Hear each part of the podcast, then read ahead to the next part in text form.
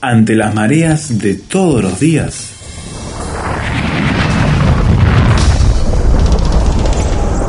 Llegamos a tierra firme.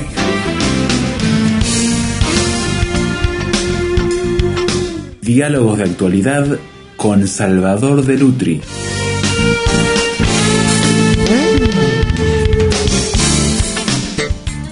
La música es una musa inspiradora para Tierra Firme con Salvador de Lutri y hoy buscamos otro autor para entender su mundo, entender su música, entender su corazón y el contexto en que vivía.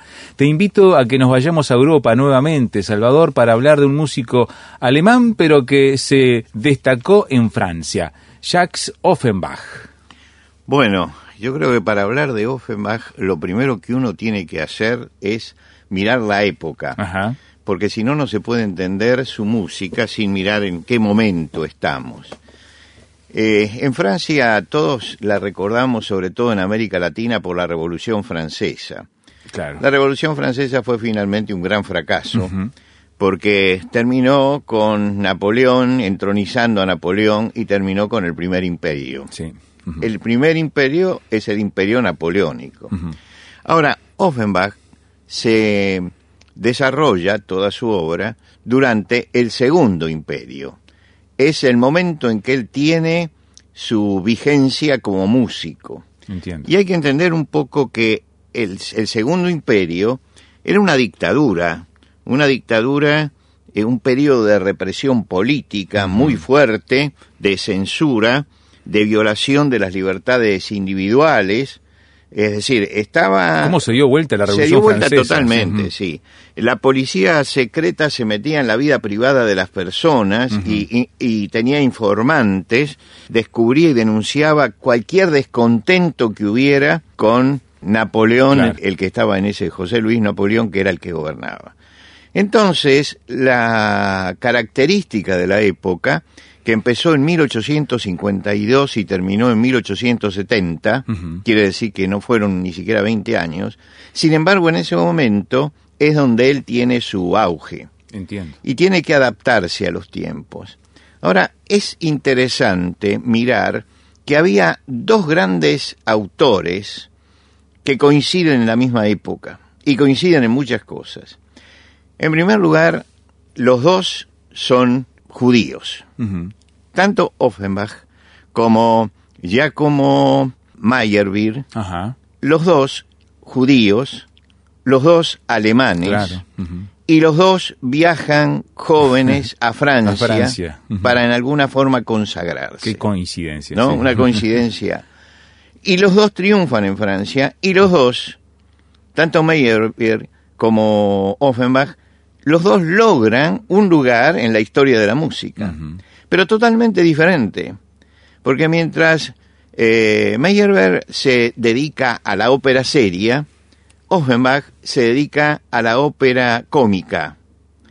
Y la ópera cómica tomaba, vamos a decirlo en, términos muy, muy populares, le tomaba el pelo a la ópera, a la ópera seria. Y se la tomaba a las óperas de Meyerbeer Ahora, Meyerbeer, sin embargo, lo iba a ver. Ah, Mira. Y se divertía con las burlas que hacía Offenbach de lo que él escribía. Quiere decir que fueron dos hombres que aprovecharon, digamos, la oportunidad. Y el que mejor la supo aprovechar fue Offenbach. Ajá. ¿Por qué?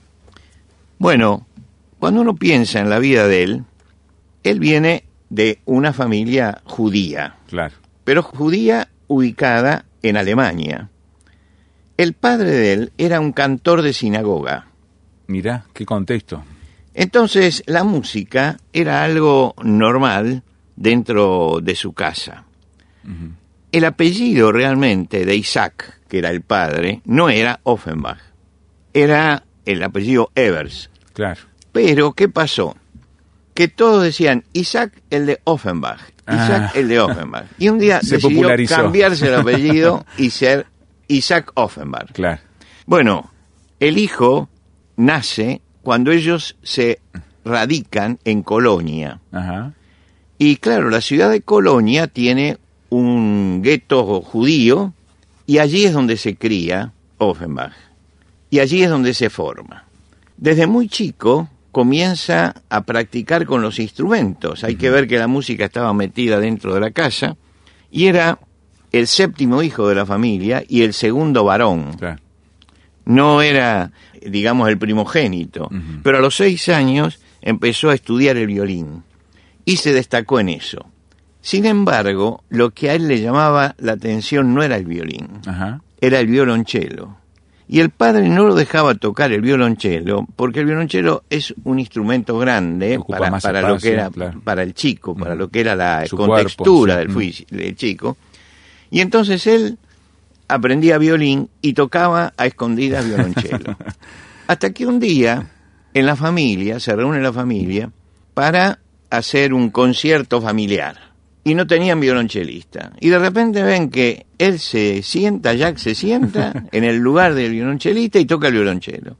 Y ahí el padre dice, bueno, se acabó, si la vocación es esa, sí, que estudie violonchelo. con el otro, seguro. Y comienza siendo un, un ejecutante destacado de violonchelo, pero siempre mantuvo su espíritu juguetón.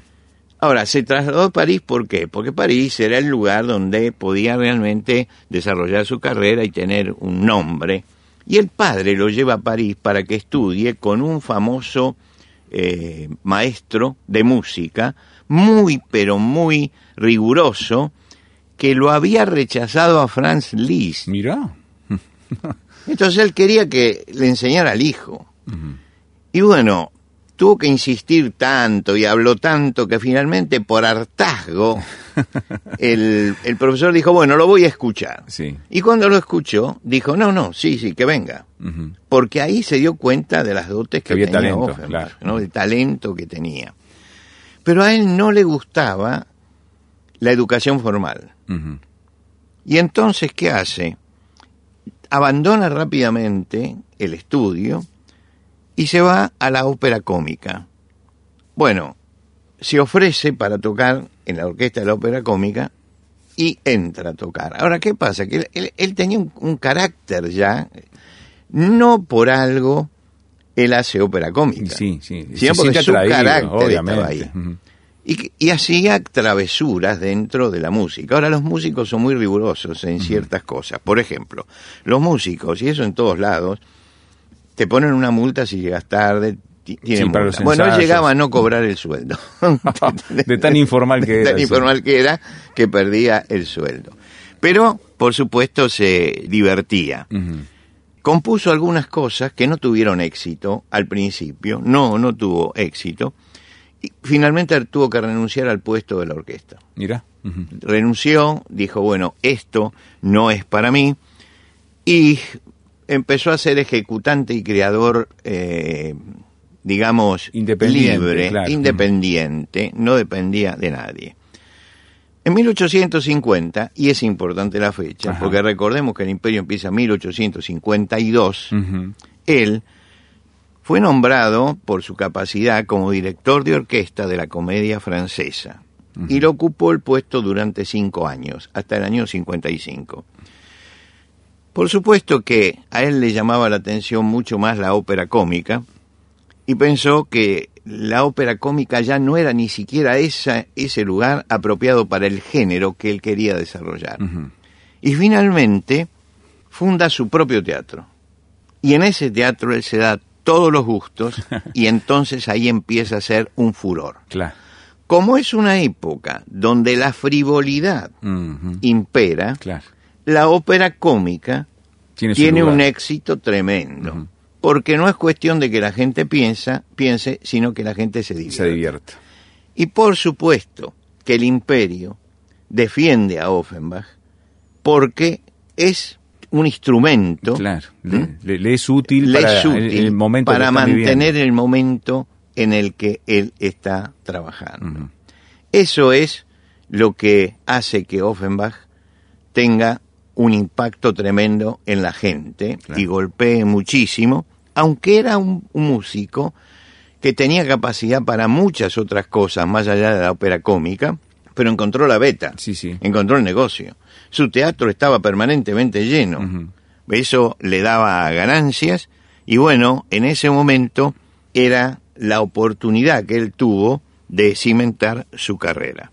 Llegó al pináculo su obra cuando en el año 1858, es decir, a tres años de dejar la ópera de París, él logra un éxito increíble con la obra Orfeo en los infiernos. Hablemos de ello después de la pausa entonces y ese punto culmine o ya llegando al clímax de su carrera, luego de la pausa aquí en Tierra Firme, mirando la vida de Jacques Offenbach con Salvador de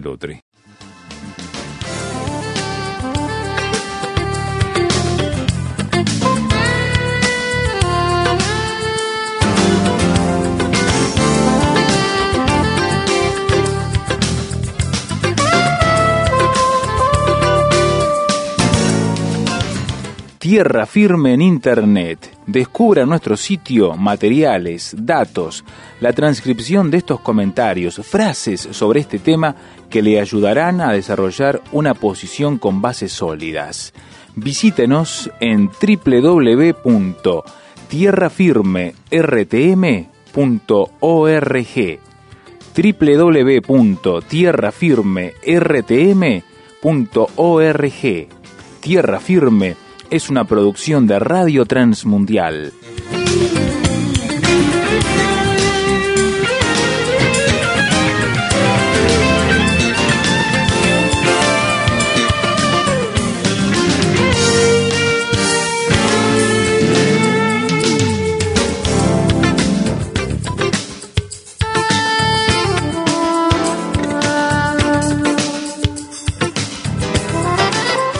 Estamos hablando de la vida de Jacques Offenbach aquí en Tierra Firme, un músico que encontró su vocación, el nicho de mercado musical, podríamos decir, en términos del siglo XXI, y un contexto que propició su desarrollo, Salvador, para lograr posicionarse y afirmar su carrera musical. Sí, y justamente ese éxito fue Orfeo en los infiernos, una obra basada en la mitología griega, en el Olimpo, donde eh, Orfeo va a rescatar a Eurídice que está en, el infierno. Ahora, la ópera, realmente cuando salió, el éxito se lo debe a un crítico. A un crítico que la hizo pedazos a la obra. Entonces el crítico se llamaba Jules Janin, era poderoso y lanzó una crítica contra la ópera y acusó a Orfeo de blasfemia. Mira. Era tan dura la crítica que dijo que era una profanación a la sagrada y gloriosa antigüedad. ¿Qué pasó? Que fue tan fuerte la crítica que el teatro empezó a llenarse. Claro, fue de promoción.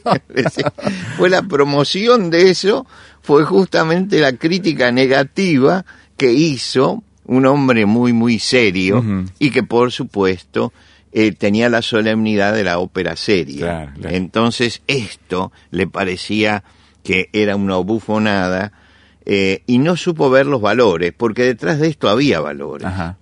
La gente iba a verla y cantaba junto con la, con, con la música y se llevó justamente la pieza fundamental que se transformó en un leitmotiv de toda la Belle Époque francesa, que es el cancan, que aparece justamente allí, ¿no? En, en esa ópera. La melodía de, de él eh, se pasó de persona a persona y llegó, fijémonos que estamos hablando del siglo XIX, a tener 228 representaciones a teatro lleno. Impresionante. Para la época. Para la época es una cosa increíble. Por supuesto que eso le trajo grandes recompensas en lo personal y también le dio mucha fama, le, lo, lo situó, eh, le otorgaron hasta la Legión de Honor. ¿Qué te parece? ¿No? Eh, y lo situó en un lugar especial. No obstante, él siempre tuvo la idea de que él estaba para más y que podía ser una obra seria. Así tenía esa expectativa. Tenía la expectativa. Era un hombre que había, bueno, que conocía mucho el teatro shakespeariano, el que le hubiera gustado hacer Shakespeare, una cosa así, pero las circunstancias lo llevó a esto y tuvo que hacer esto, ¿no? Y lo hizo. Eh, hay un momento en que aportó mucho, pero no supo administrar bien. Lo importante es que cuando cae el imperio, cae también el interés en este tipo de ópera y entonces se siente un poco desamparado.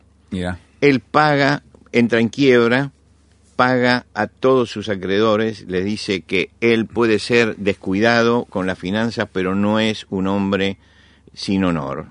Entonces paga todo, va a Estados Unidos, tiene un buen éxito y vuelve a Francia.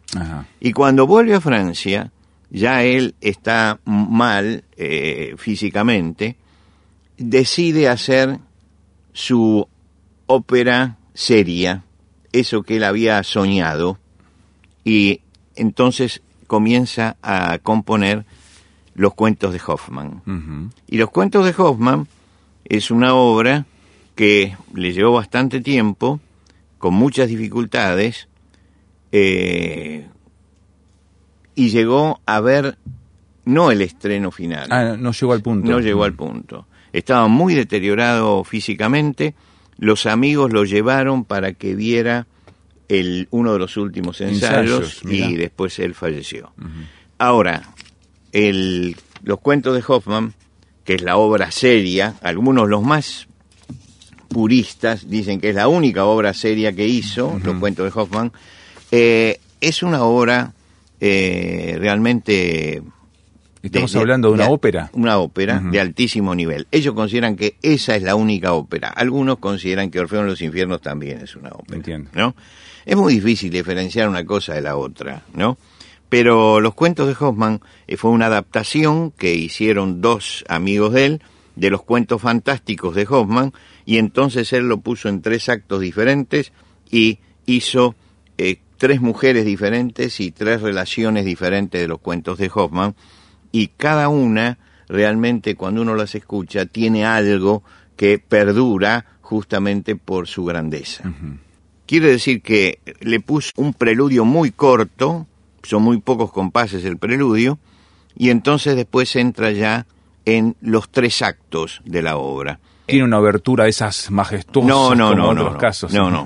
Hizo, ya fue directamente al tema central de la ópera, que es en primer lugar una muñeca mecánica. Entiendo. ¿No? Eh, la canción de la muñeca se llama la, la canción que, que, perdura, ¿no? Y Hoffman, eh, la ópera comienza con Hoffman, el autor, diciéndole a unos muchachos que le va a contar tres historias, de su vida. Bien. Y la primera historia es la de la muñeca mecánica, que Hoffman se enamora de una muñeca mecánica.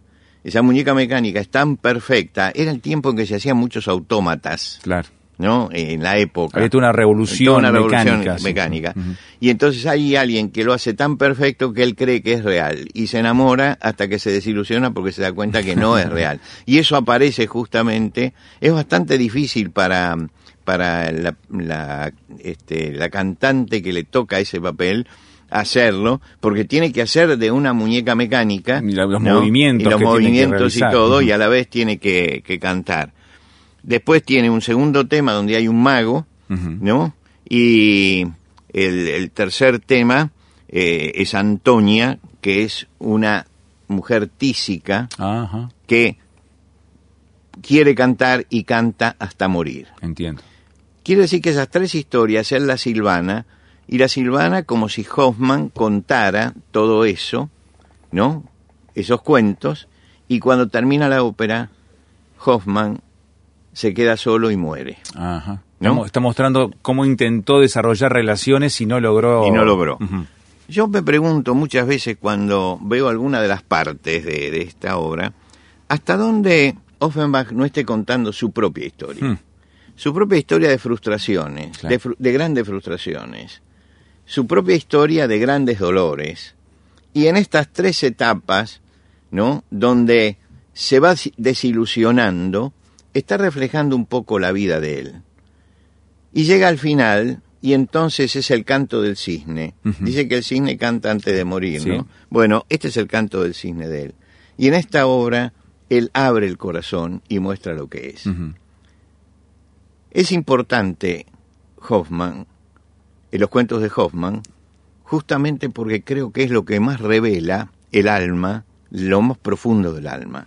Uno tiene en toda la obra de Offenbach la parte superficial de su vida. Sí.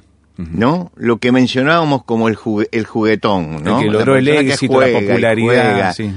Y, en la última parte llegamos a la profundidad porque a pesar de que es una, una historia de cuentos, se habla también de las frustraciones de eh, Hoffman y por su parte se refleja las de Offenbach. Así que fue una gran vida, pero una vida que, como todas las vidas, tiene que llegar a un balance final. Y en el balance final no le cerraba a él. Le faltaba algo. Le faltaba algo. No supo encontrar el camino para hacerlo antes.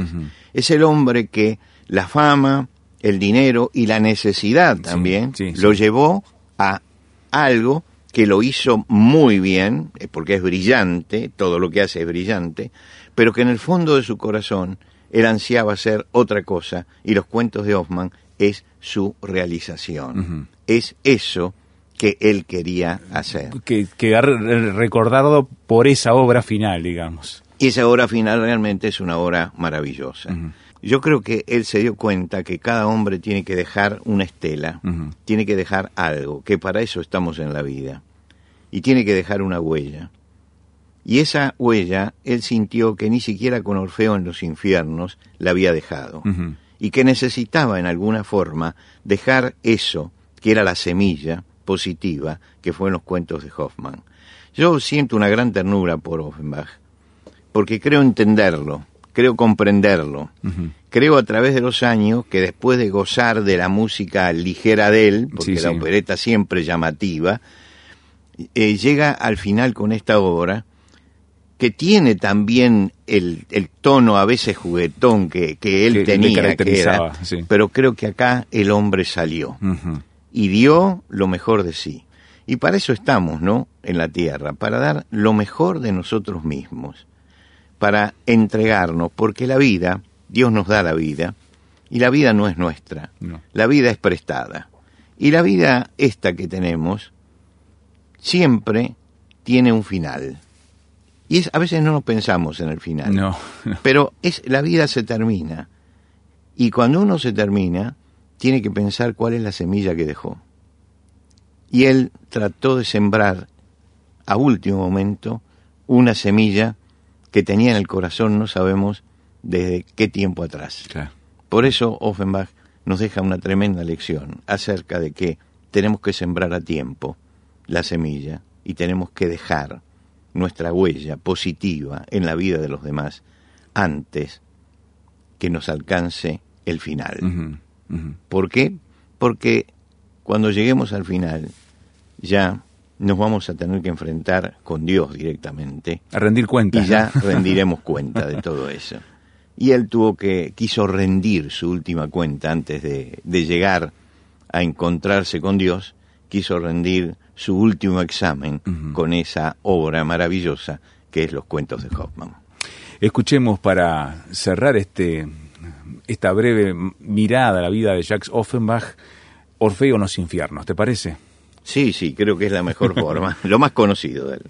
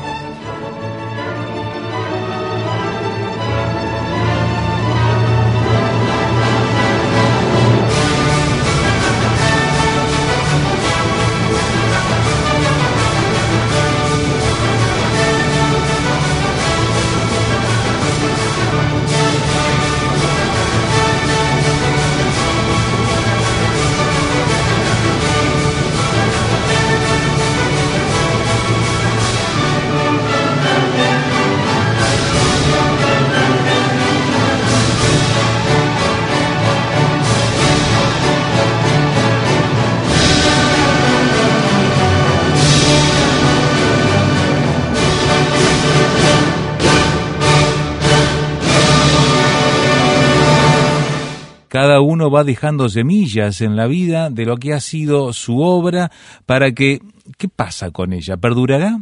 ¿Seguirá viendo algo o se disipará y será olvidado?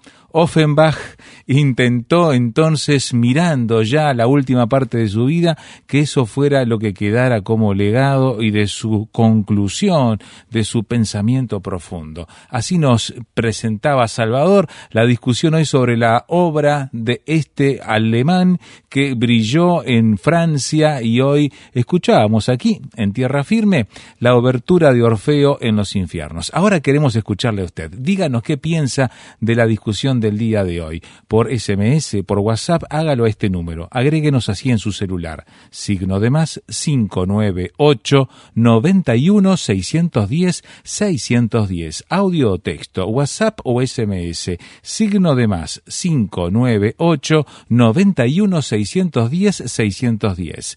Encuéntrenos también en Internet tierrafirme.rtm.org para escuchar el audio, descargarlo, compartirlo, opinar y acceder a toda la biblioteca digital de programas, los grandes temas, artículos que desarrollamos con Salvador de Lutri en este espacio titulado Tierra Firme. Una vez más el sitio web tierrafirme.rtm.org. Dejamos todo esto en sus manos y esperamos encontrarle la próxima ocasión en que anunciemos una vez más. Tierra firme